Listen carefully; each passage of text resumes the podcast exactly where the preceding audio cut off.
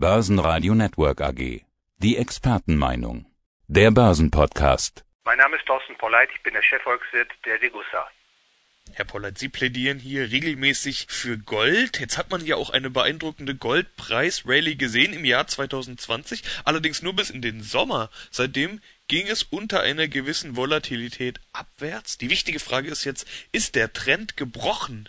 Diesem Trend widmen Sie ja den neuen Degussa Marktreport mit dem Titel Was Sie über den Goldpreistrend wissen sollten. Was müssen wir denn jetzt wissen über diesen Trend? Ja, ich glaube, das ist zunächst mal eine ganz wichtige Fragestellung, sich damit zu befassen, was treibt eigentlich den Goldpreis über die lange Frist an? Und man kann ja beobachten, dass im Prinzip, wenn man jetzt den jüngeren Zyklus nimmt, seit Beginn des 21. Jahrhunderts der Goldpreis äh, sehr, sehr fest äh, auf einem Trend sich befindet, der nach oben zeigt. Am aktuellen Rand gibt es natürlich immer wieder Abweichungen von dem Trend nach oben hinaus und nach unten unter den Trend.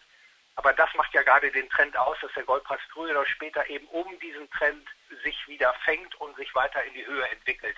Meine äh, Analyse zeigt, dass dieser Trend durch die jüngeren Preisbewegungen ganz sicherlich nicht gebrochen ist. Im Gegenteil, äh, vermutlich wird immer noch unterschätzt die Stärke und die beschleunigte Entwicklung der Goldpreisentwicklung in den kommenden Jahren ist ja auch immer eine Frage des Ausschnitts, den man betrachtet. Sie hatten im letzten Gespräch gesagt, dass man als Goldinvestor einen Anlagehorizont von drei bis fünf Jahren haben sollte. Wenn man also mal den drei bis fünf Jahreschart aufmacht, dann sieht man im Goldpreis ja weiterhin einen Trend nach oben. Wenn wir drei bis fünf Jahre in die Zukunft schauen, dann gehen die meisten Experten ja davon aus, dass die Notenbankpolitik ähnlich expansiv bleiben wird. Geht ja auch fast nicht anders. Sie sehen noch mehr dahinter, nämlich eine große Transformation. Darüber haben wir im letzten Podcast schon kurz gesprochen. Dokument der Vereinten Nationen, 17 Punkte zur Neuausrichtung der Welt.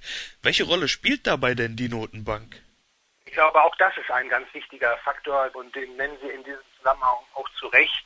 Es geht ja darum, dass viele Regierungen der Welt dabei sind, den Wunsch haben, die Wirtschaft und Gesellschaften umzuorientieren. Und dazu gibt es natürlich auch großen politischen Rückhalt, so vorzugehen.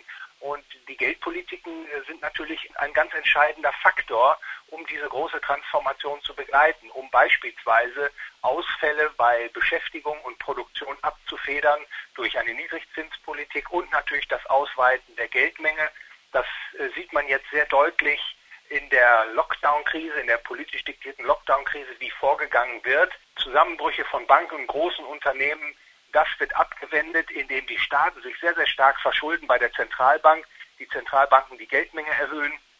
Und dieses neu geschaffene Geld wird dann ausgezahlt als äh, Transfer, als äh, Kurzarbeitergeld. Und dadurch wird sozusagen die aggregierte Nachfrage gehalten und deswegen kann man auch die Abschätzung treffen, dass insbesondere die Geldpolitiken eine ganz zentrale Rolle spielen werden, diese Transformation, diese große Transformation mitzubegleiten.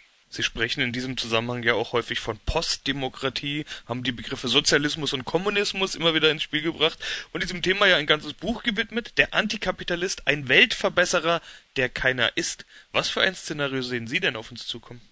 Zunächst einmal liegt es mir daran, eine Wahrheit auszusprechen beobachte immer wieder, dass die Übelstände unserer Zeit, also ob Wirtschaftsstörungen, ob äh, Arbeitslosigkeit, ob Spekulationsblasen auf den Finanzmärkten, ob Umweltschäden, all diese Missstände werden quasi schon reflexartig dem Kapitalismus angelastet.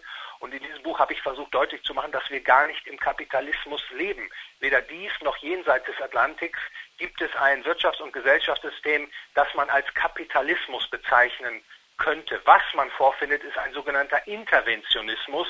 Das heißt, der Staat greift auf vielfältige Weise in das Wirtschafts- und Gesellschaftsleben ein und verursacht dadurch Störungen.